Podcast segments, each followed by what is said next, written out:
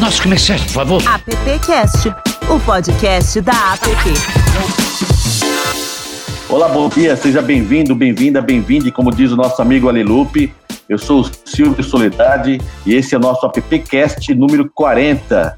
O projeto já dura quase um ano e a gente tem trazido grandes nomes da publicidade para debater com a gente aqui assuntos que só têm engrandecido o nosso aprendizado e tem sido um encontro entre amigos, acima de tudo. Para compor aqui comigo esse episódio, essa gravação aqui que nós vamos fazer, vamos, logo, logo vai estar nas nossas plataformas, tem o nosso amigo aqui, o Adão Casares. Bom dia, Adão. Bom dia a todos. Adão, que bela responsabilidade que substituiu o Alelupe, hein, que estava conduzindo esse projeto, que com certeza no próximo vai estar aqui com a gente, hein? Como diz o Faustão, quem sabe faz ao vivo. Vamos dar um show no Lupe hoje, ele vai ficar com inveja. Com certeza. E tem o nosso amigo Zé Maurício também. Bom dia, Zé. Bom dia, gente. Tudo bom com vocês aí? Muito sucesso hoje aí, hein? Vamos lá. Legal, Zé. Nesse AppCast número 40, a gente trouxe um assunto bem interessante. Entender as necessidades dos nossos clientes nunca foi tão importante. Afinal, diante da era dos dados, em que esses mesmos consumidores estão conectados full time, trocando informações entre si diariamente, é importante oferecer um serviço ou produto que atinja suas expectativas. Nas agências de publicidade, muito se questiona sobre unir ideias e números, a criatividade e os dados. Mas uma coisa é certa: o estudo do público-alvo, por exemplo, sempre foi imprescindível para entender melhor cada perfil. O tema do nosso podcast hoje, Adão e Zé, é psicologia, mensuração e estatísticas na propaganda. Para falar esse assunto espinhoso, a gente trouxe dois feras aqui que a gente já conhece há muito tempo. Eu queria falar, chamar a nossa amiga Rita Almeida, que é Head Estratégia da UMAP BBDO. Rita, bom ter você aqui com a gente. Oi, Silvio. Oi, Adão. Zé Maurício, o prazer é todo meu estar aqui com vocês e com o Diego. Estou animada para essa conversa. Legal, e a Rita já deu spoiler aqui para saber que é o nosso próximo convidado, que é o Diego Senise, que é cofundador e head de Datatech da Ilumeu. Fala, Diego, seja bem-vindo. Fala, Silvio, tudo bem? Obrigado pelo convite, é um prazer estar com vocês. Carvalho, José, Rita, tanto tempo juntos aqui, é um prazer é, falar com vocês e vamos, vamos ter uma conversa boa por aí. Olha, e para começar, antes de passar a palavra aqui para os nossos amigos Adão Casares e José, uh, psicologia, mensuração e estatística na propaganda. Como convergir tudo isso, hein? Quem começa? Rita? Bom, a grande convergência de tudo isso é a gente, é a nossa postura de querer conhecer as pessoas. E para isso, a gente usa diferentes tipos de dados desde pesquisa quali, pesquisa quant e toda data science, que é o que o Diego é super patrão aí, muito dono desse pensamento com a empresa dele. Eu não tenho nenhum, nenhum preconceito ou preferência por tipos de dados. Eu acho que a nossa maior força é a gente conseguir ler esses dados todos juntos, conectando e tirando daqui os maiores pontos de comportamento, né, os maiores desejos das pessoas e suas necessidades. Então, eu sou a favor de todos os dados possíveis. Sou especialista em pesquisa quali. Eu acredito muito em sentar e ouvir o que as pessoas têm para falar. Eu acredito muito no ouvir, no saber ouvir. Vamos falar sobre isso aqui hoje.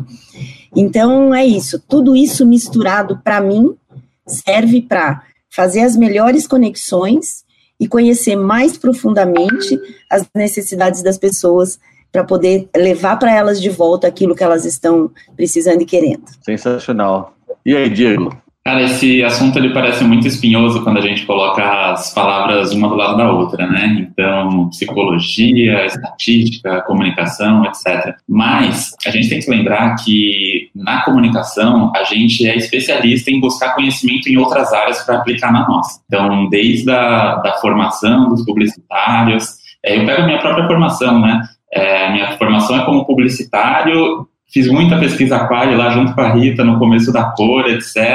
É, trabalhei como, como planner, etc. Mas depois fui migrando aos poucos para estatística, para data science, etc., aprofundando em psicologia. O que eu vejo hoje sobre esse assunto, depois de, de vários anos, né, tentando misturar é, esses mundos é o seguinte: eu enxergo que anteriormente a gente via como silos, caixinhas diferentes. Ah, então tá lá o pessoal de Instituto de Pesquisa Quant, que vai fazer uma, uma pesquisa, um survey, né, uma pesquisa quantitativa, e daí tá lá o pessoal de qual, e daí tá lá o pessoal de economia, que fica fazendo aqueles modelos que ninguém entende, enfim, os estatísticos, etc. Hoje a gente tem um paradigma que é de junção de dados de diferentes naturezas. Então, um dado declarado, ele não deixou de ser importante. Dado, por exemplo, de tracking de imagem de marca. Pô, não deixou de ser importante, porque o mundo evoluiu. Tá lá, a, a declaração é mega importante. Porém, hoje é possível integrar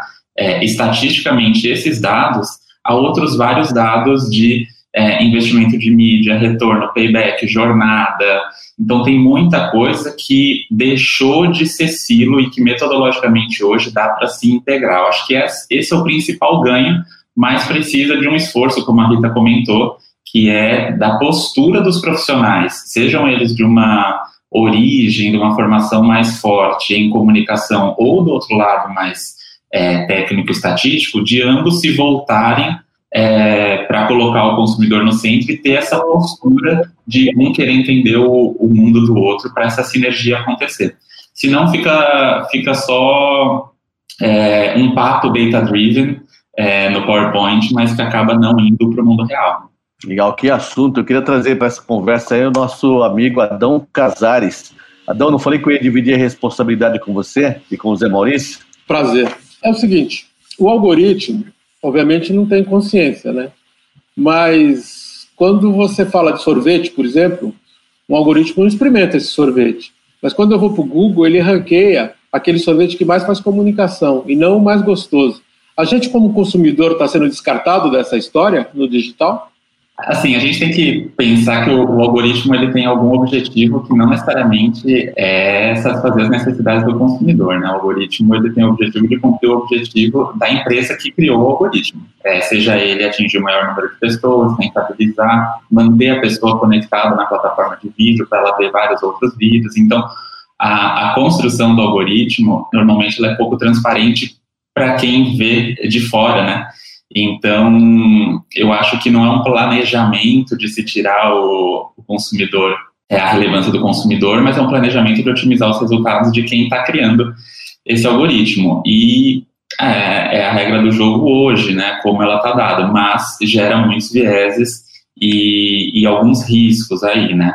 É, eu acho que isso que a gente tem que estar atento. E uma coisa que me vem à cabeça é que o mais importante, eu olho muito do ponto de vista de educação, é que os nossos meninos e meninas de faculdade, agora, 18, 19, 20 anos, eles têm que estar atentos a essa discussão que a gente está tendo aqui, que envolve comportamento, dados e ética, é, e o funcionamento dos algoritmos e as consequências deles, de acordo com é, como eles foram formulados e atualizados. Então, é uma discussão que, e eu acho que ela está caminhando devagar para os bancos de, de faculdade, porque essa geração que está sendo formada agora é que vai ter que lidar com todas as consequências e problemas e benefícios que os algoritmos estão trazendo, né? E tudo muda muito rápido, mas a educação acaba é, sendo um pouco mais lenta nessa tradução para quem está sendo formado agora. Eu acho muito que é por aí, mas acho que a discussão ética ela tem que vir para nós também, para todo mundo que está nessa luta aí. Ela está começando agora.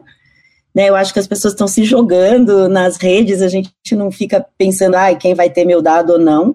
A gente não tem isso, porque estamos né, no momento de aproveitar tudo. E eu acho que a gente tem muito que trazer essa discussão ética aí para quem está com os dados na mão. Muito, muito. Já passou da hora, né? Das pessoas estarem mais informadas sobre o que elas estão fazendo, para onde vai o nome dela, de que jeito será usado e etc. Eu acho que essa vai ser a próxima onda das empresas que se usam de dados para atuar, especialmente as redes sociais, né? É uma enorme discussão que precisa se tornar mais forte. Eu tenho a impressão que a maior parte das pessoas estão alheias, né, a isso. Não existe uma preocupação nisso. As pessoas espontaneamente, simplesmente dividem suas coisas, né. Tem a campanha do Itaú falando isso agora, que eu acho que é muito bem colocada, que chama para essa consciência aí. Muito bom. Tudo passa pela educação e pela capacitação, né? Que é também uma das missões da APP. Eu queria trazer para essa conversa também o nosso amigo Zé Maurício Pires Alves. Fala, Zé. Vamos lá, vamos lá. A discussão é boa, sabe? Eu vivo preocupado. Eu não baixo mais nada, não abro mais nada. Eu estou preocupadíssimo com, com a intimidade, né? como se ela ainda existisse, né? como se isso ainda existisse. Né? Eu preciso saber o seguinte: qual é a proteção depois eu vou querer falar sobre os profissionais. Você eu quero saber qual é o profissional para trabalhar nesse setor, quais são as qualificações que ele tem, deve ter, como ele pode ganhar um espaço e trabalhar eticamente. Como é que eu faço para me proteger? Eu não quero ser atacado por tudo quanto é tipo de, de informação. Como, como, pode, como alguém pode se proteger desse mundo de, dessa invasão de dados que existe por aí, da utilização de dados? Vamos lá, eu, eu vejo que um primeiro movimento, antes da gente falar de educação, acho que é, é dos consumidores tentarem, as pessoas, né, tentarem se conhecer é, um pouco mais, porque os anunciantes, as empresas estão conhecendo cada vez mais eles por meio de dados. Então, quando a gente fala assim, poxa, é, uma instituição financeira vai oferecer crédito, e tem um algoritmo por trás, identificou que o Diego ali pode tomar um crédito, mas tem mecanismos de fazer isso daí ser uma compra mais impulsiva. Comportamento de compra impulsiva é algo que já existe há muito tempo, né, é, na literatura, nos estudos, e que as pessoas sabem que existe. É, eu sei que quando eu ia no shopping antes da pandemia, dependendo do dia, do meu humor, do que aconteceu, etc., eu estava mais vulnerável a alguma, algum impulso né, de compra e de fazer alguma coisa errada. Errado não no sentido do meu desejo, mas errado no sentido do que o meu bolso pode é, ficar financiando. Então, isso é um autoconhecimento que ele é anterior ao dado, né? Anterior a, ah, vou sair cancelando minha conta em todos os aplicativos, vou bloquear os cookies de tudo, etc. Tem uma educação que ela é tecnológica e ela é uma educação de dados. É, mas antes disso, eu acho que tem uma questão de parar para pensar, e daí não precisa de, de aula, de tutorial, é parar para pensar em comportamento de consumo próprio, né? Você com você mesmo, porque daí a consequência disso é como você interage com o mundo, com as redes, etc, né? Assim, pode soar um pouco polêmico, mas é, imputar toda a culpa do mundo de nas empresas como se fosse uma coisa é, maniqueísta, eu, eu acho complicado também. Eu acho que tem os dois lados, porque as pessoas estão cedendo os dados, as empresas estão capturando, um está refletindo mais ou menos sobre o assunto, o outro está é, deixando mais ou menos transparente o que vai ser feito com o dado. Então, acho que tem melhoria que pode vir dos dois caminhos, mas o essencial é o profissional que está por trás disso, é, ser treinado a ter uma reflexão, sabe? A, a saber pensar que dado é esse, como ele vai ser utilizado, qual é o risco, será que eu devo utilizá-lo? É, e ainda mais agora porque tem legislação em cima, né? Não só a questão ética. Odi, eu tenho a impressão, eu, eu acho muito legal você trazer essa, essa perspectiva das pessoas se conhecerem mais, né? Porque eu acho que no final tudo acaba nisso. A gente se conhecer mais como profissional, o consumidor se conhecer mais como pessoa, a gente respeitar todo esse contexto.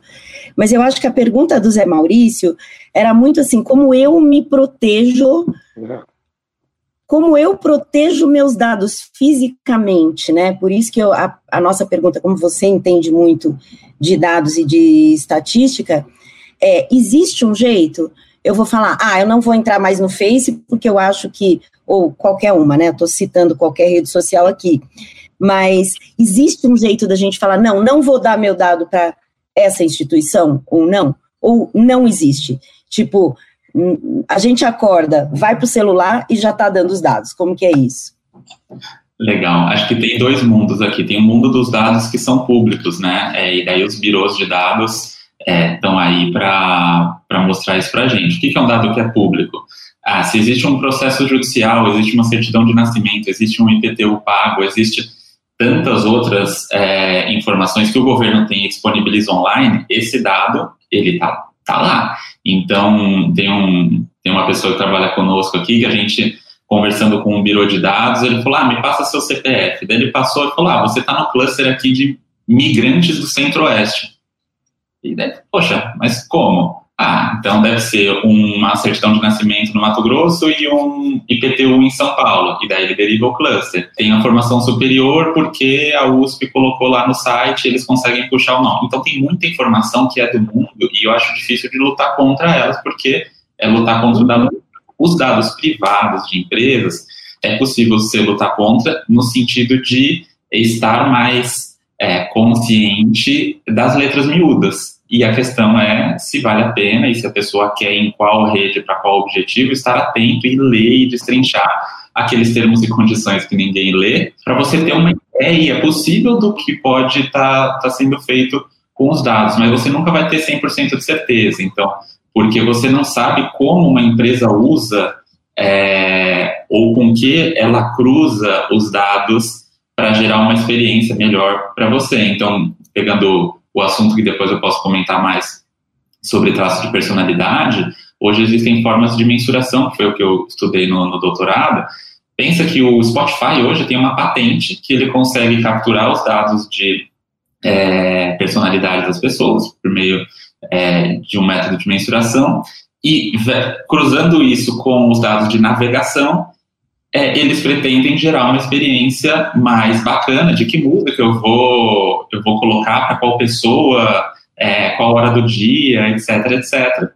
E que, cara, é super bacana, mas a grande questão é, é parece um uso legal, mas o, o consumidor ele não sabe o que é um traço de personalidade e provavelmente ele tem que ter sido avisado de que, olha, quando eu estou perguntando isso, é, eu sou capaz de entender é, um pouco da forma como você interage com o mundo, que os traços eles, eles têm consequências, é, têm associação com muitos aspectos, não só comunicação, mas assim, tem, tem muitas consequências.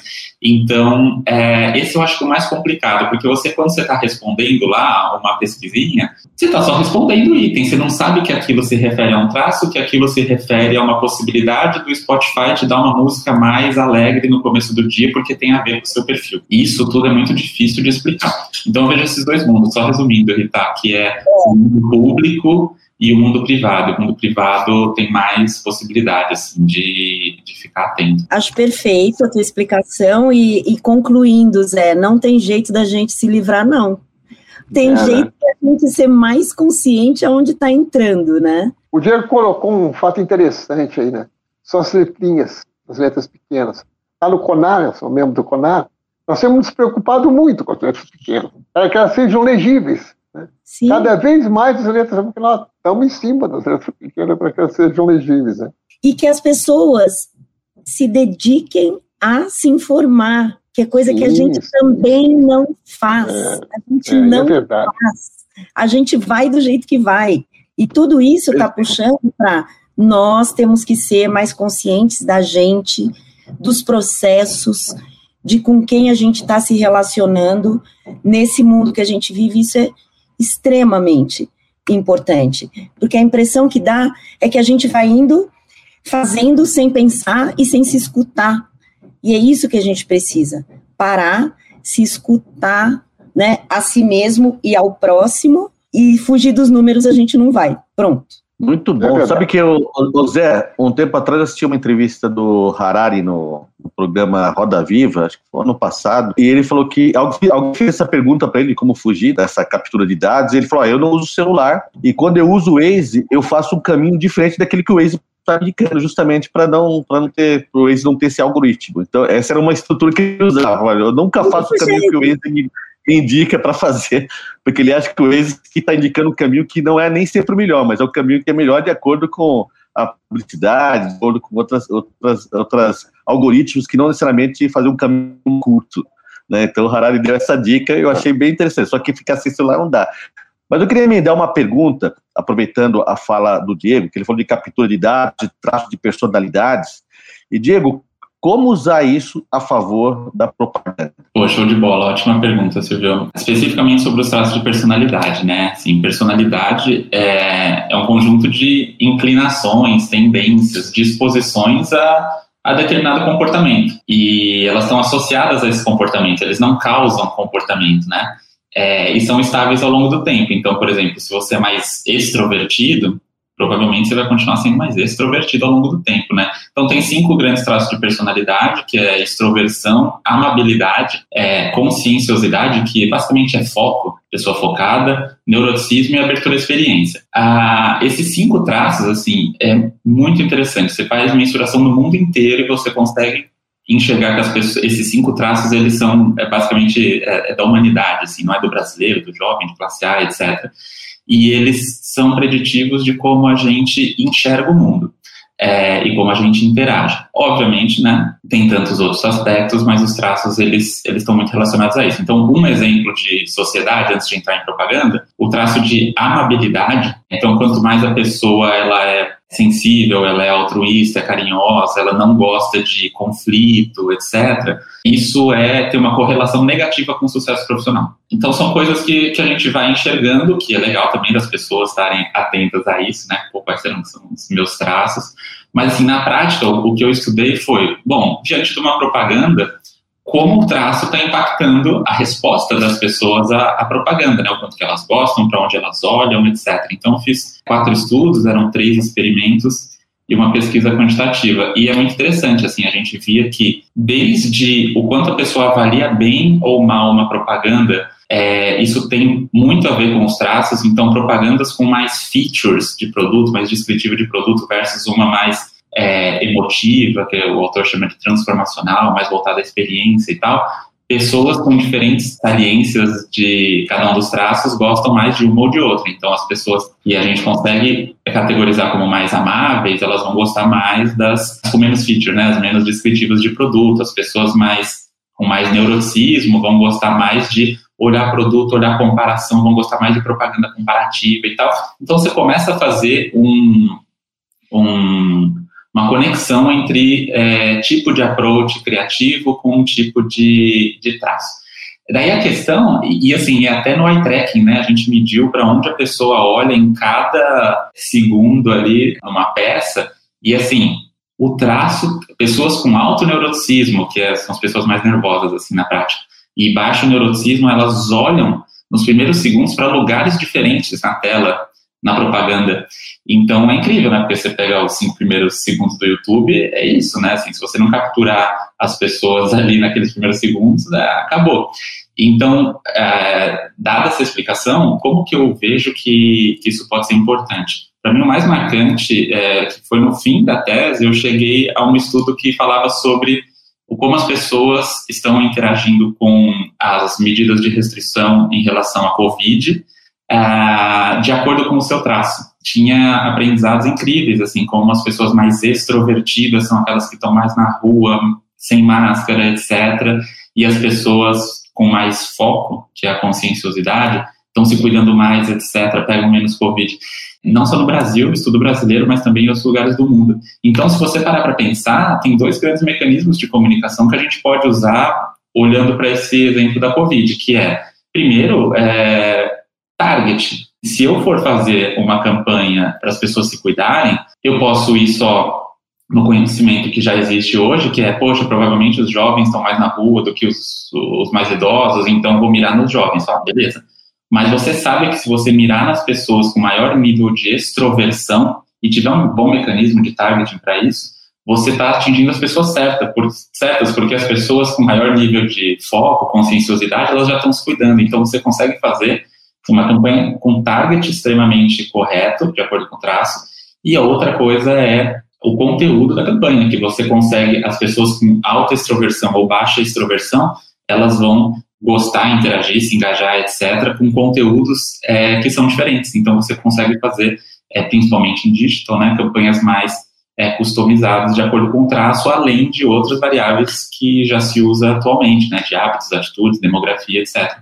Então, quando eu peguei esse exemplo do, da Covid, eu falei, nossa, assim, é, ela não é uma coisa que é só teórica, né? Dá para descer no mundo real e implementar e, sim, vai ser mais eficaz a propaganda porque a gente está começando a levar essa variável em consideração.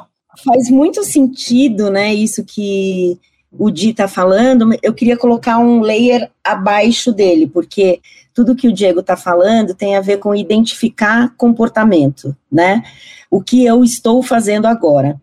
E, e eu tem uma tendência, e eu acho maravilhoso, para a gente trabalhar o digital é simplesmente essencial, mas eu convido também para a gente fazer um mergulho abaixo do comportamento, que é onde a gente encontra os valores das pessoas, né?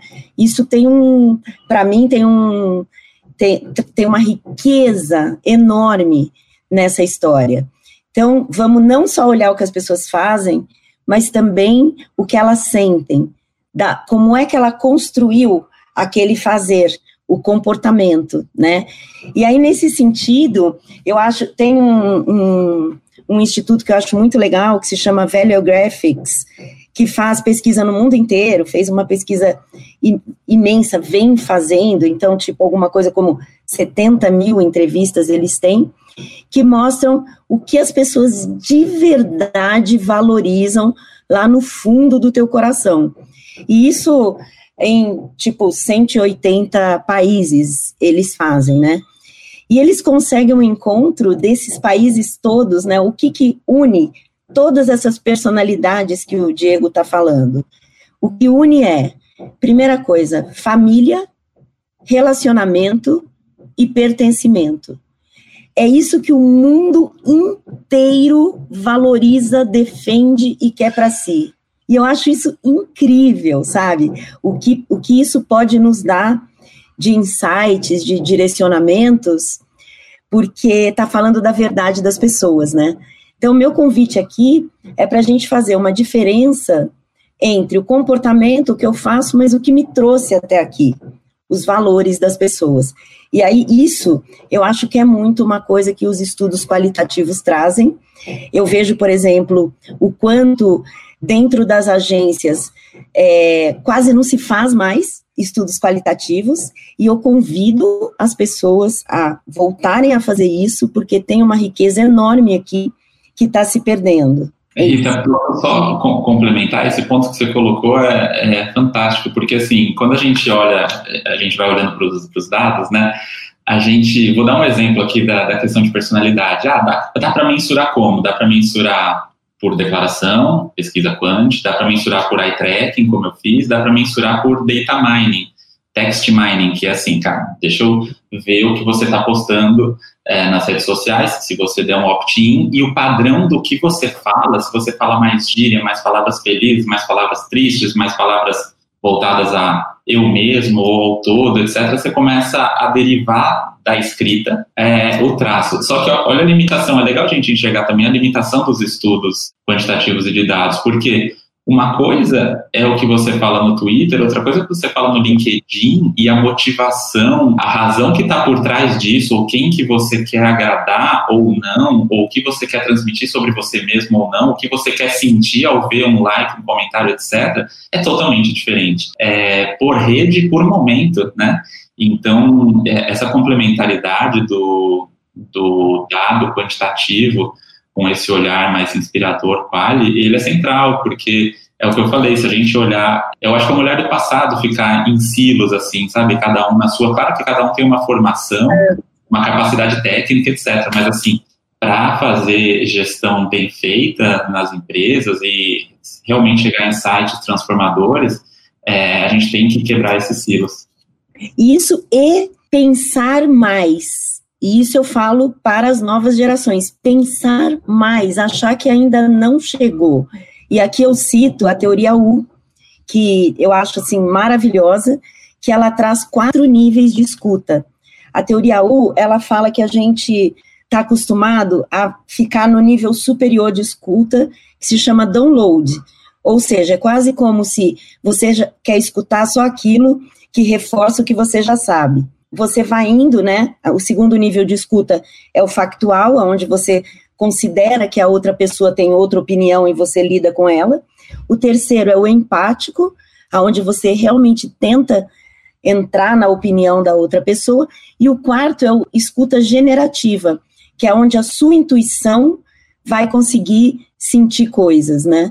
Então, o outro convite é: não vamos ficar com a primeira resposta que vem na nossa cabeça Vamos pensar mais, vamos sentir os dados. Então, quando o Diego fala dos dados deles que são altamente quantitativos em geral, não faz mal que são quantitativos, porque ele é um cara que pensa os dados com uma profundidade. Então depende de quem está analisando para você tirar mais ou menos desses dados.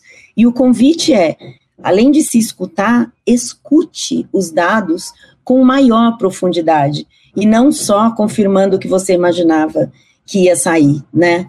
Se deixe se surpreender por dados que você não está pensando. E isso é simplesmente o processo de análise. Então, eu chamo aqui atenção para, para mim, a grande diferença do quant tá no input que você põe, né, como você pensa aquele, aquela exploração, e especialmente na análise que você vai fazer daquilo tudo, nas conexões que você vai fazer para analisar. E daí é, tem um protagonismo muito grande é, do humano por trás da, dos dados, sejam eles qualitativos ou quantitativos porque eu vejo que cada vez mais as pessoas falam sobre inteligência artificial, machine learning, etc., a máquina tomando decisão, e está perfeito, é isso que está acontecendo. Porém, fica a impressão de que, tá bom, mas se a, a máquina está fazendo tudo, para que tenho que ter uma equipe fantástica de analistas que pensam, etc. E todo mundo sabe que tem que ter uma equipe fantástica. Eu lembro da, de uma frase, de um TED do Chris Anderson, aquele cara do TED, que ele falava assim, Estamos numa era do fim da teoria, the end of the theory, porque no futuro você vai ter mil fontes de dados, big data, coloca tudo no liquidificador da estatística, do machine learning e a máquina vai dizer o que importa e o que não importa. E eu acho um absurdo, assim, apesar de ser famoso, reconhecido, etc., porque isso é muito arriscado. Isso é muito arriscado, porque o protagonista tem que ser a pessoa por trás do computador. Vai dar os, os gás de análise, o que importa o que não importa, como pensar a partir daquele dado, o dado sendo um começo de conversa e não um fim em si mesmo. É, então, é legal esse ponto que a Rita falou, que é, é para para pensar, né? Não aceita porque é um dado, porque é o Chris Anderson, ou porque... É, não, na verdade é né? É, para um pouco, respira, toma um café e dedica tempo para pensar em cima da, das coisas e não só aceitá-las, né? Exato. Sensacional, que reflexão. E aí, Adão, que você baixamos a régua, Adão? Não, esse AppCast está sendo um problema pelo talento dos dois, porque nos obriga a fazer o próximo melhor. Isso dá uma dor de cabeça, gente. Vocês não sabem o que vocês estão dando de problema para nós. A gente arruma cada encrenca depois, vai, o próximo vai ter que ser melhor do que esse, porque a gente ficaria aqui horas ouvindo esses dois se debaterem, é verdade. falando, né, Zé? É, quanto falta para nós, né? Somos, oh, estamos, é. estamos fora desse, desse mundo aí, né? Quanto vocês... falta. Aliás, é um bom colocar isso aí, que vocês me dissessem qual é a qualidade necessária para um profissional de propaganda, porque a SAPCAPIT é a Associação dos Profissionais de Propaganda. Quais são as qualidades necessárias para um bom profissional ter sucesso nessa área de dados? Então, deixa eu emendar. Zé, essa era a minha pergunta, você roubou. Ah, mas... desculpe, Adão. Estou ah, devolvendo a pergunta então, do Adão. Tá? Não, não, estou brincando. Isso é bom. A conversa é maravilhosa. No futuro, é. toda vez que eu estou escutando essa. A teoria U, então, adorei. Vou até usar, tá? Já, viu, Rita? Vou usar em alguma coisa, vou porque eu adorei. Agora, eu vou buscar esse cara no futuro no ITA ou na Escola Superior de Propaganda e Marketing? Como é que é esse futuro desse profissional? Você tinha uma base de dados antes da pandemia. Deve ter mudado tudo, porque a gente deu um salto tecnológico aí de uns 5, 6, 7 é. anos. Né?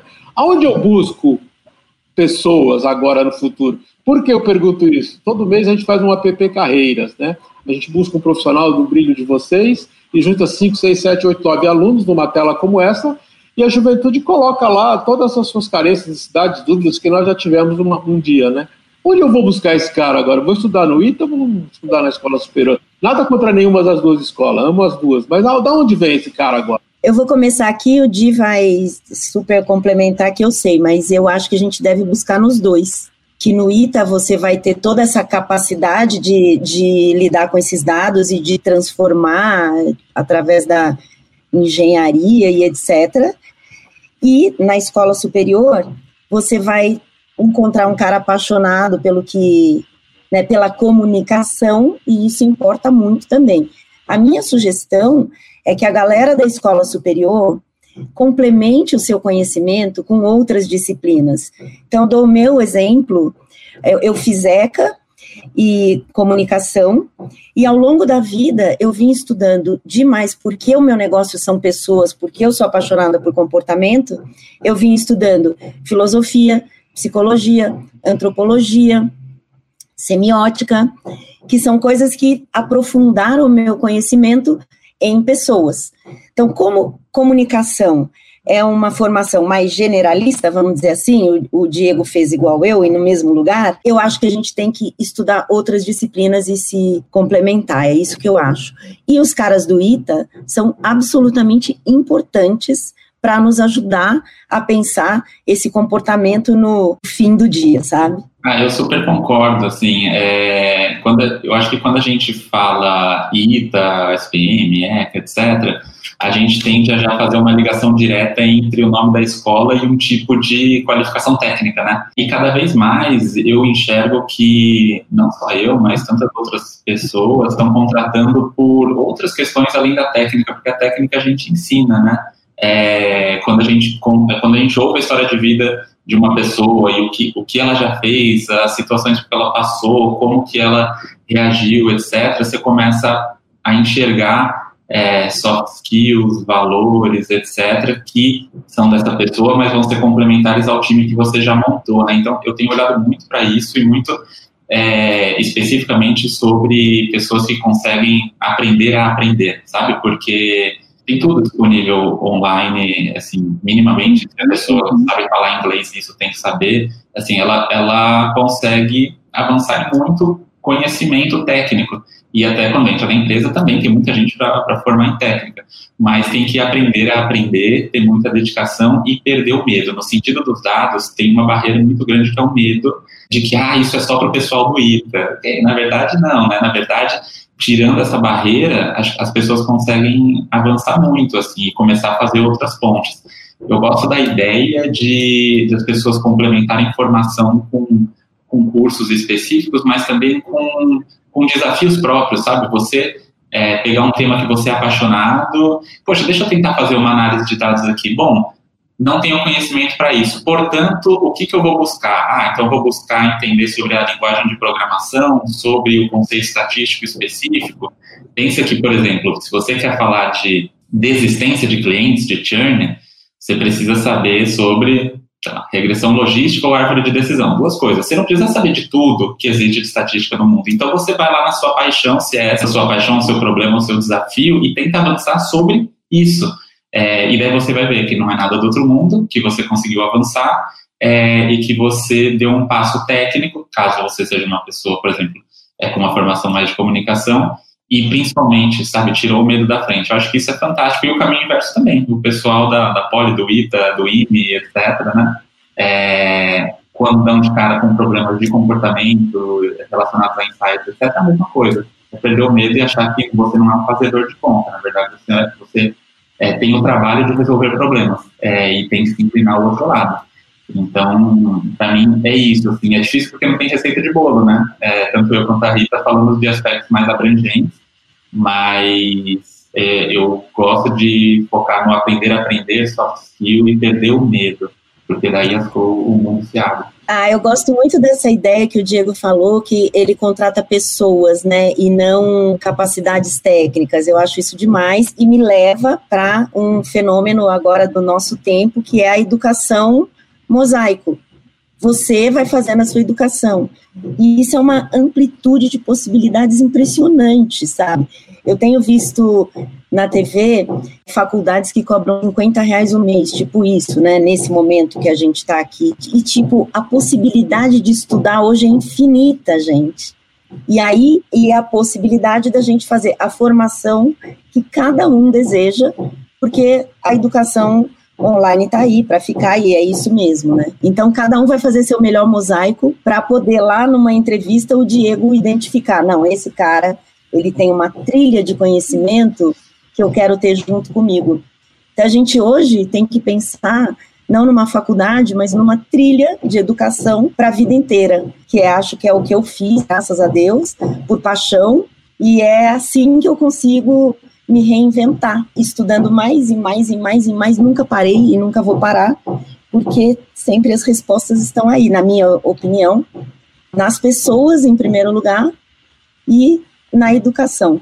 Daí, Silvio, é, para complementar, é, desculpa, mas para complementar, eu, eu acho que, também para não ficar tão aberto, né, eu acho que ter bons mentores ajuda muito. Assim, eu lembro lá na, na Cor, lá no começo da Cor, a gente viu uma biblioteca cheia de livros e a Rita falando, não para de estudar nunca, nunca, nunca, mesmo que o livro que você está lendo não tenha a ver com o job, não importa, uma hora você vai usar. E são, são pessoas que vão colocando na sua cabeça um mindset e que você vai é, se inspirando e tirando dúvidas, porque na verdade tem tanta coisa para estudar de antropologia, tem tanta coisa para estudar de dados, que você é legal ter alguém com quem contar para uma conversa mínima de orientação. Não é alguém para ser seu professor, é alguém para é, te dar um drive de, poxa, começa por aqui, se sua paixão é essa, seu desejo é esse, sua motivação é aquela, o lance da, de procurar mentores. Eu vejo gente que me chama no LinkedIn assim, Diego, você tem 20 minutinhos para conversar comigo, estou querendo entrar no mundo de dados, eu vou lá, lógico, vamos conversar, não tem problema nenhum é, e tem que ser um pouco atirado também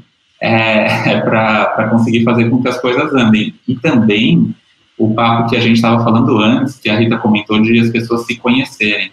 Independente da área, dá trabalho, dá trabalho estudar. É, você vai é, dar de cara com um conteúdo que vai te desequilibrar. Você fala, nossa, cara, não sei nada e isso não pode ser desmotivador. Então você tem que se conhecer um pouco. Eu, eu por exemplo, eu funciono de manhã.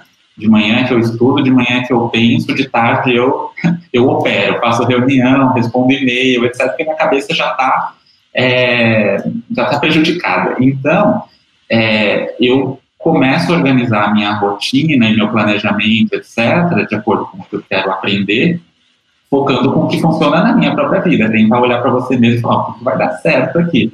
Então, acho que tem vários, vários pedacinhos aí desse quebra-cabeça para juntar, para ter um, é, lifelong learning, né, que o pessoal chama, não tem muito bala de prata, não. Obrigado. Sensacional, fica a dica.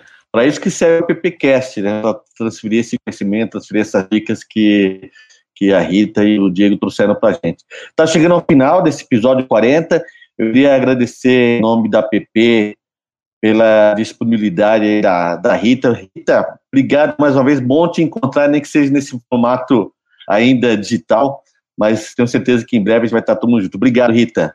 Uma delícia, vontade de ficar mais com vocês. Foi uma honra para mim, Adão. Uma honra, Zé. Uma honra, Silvio. Silvio, parabéns pela sua promoção recente. Obrigada por tudo que fazer pela gente, por esse mercado. Um prazer, Legal, uma honra, Tins. Muito bom, obrigado mais uma vez. Essa é a Rita Almeida, Head de Estratégia da Almap BBDO. E também o Diego Cerise, que é cofundador e Head de Data Tech da Ilumeu. Obrigado, Diego.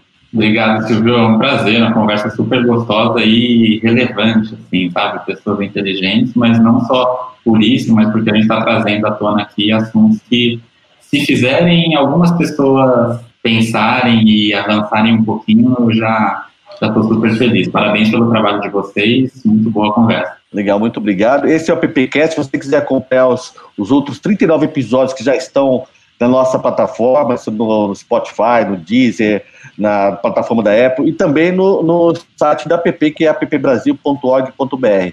Comigo, o Alelup, que não está aqui hoje, mas que ele que apresenta os nossos episódios, estão o Zé Maurício e o Adão. Valeu, Zé. Valeu, Adão. Valeu, valeu, valeu muito. Muito obrigado, vocês foram maravilhosos. Parabéns. Parabéns, Edu. Puta papo legal. Eu já faço um pouco disso que o Diego falou, aprender a aprender, e essa é a tônica da vida também.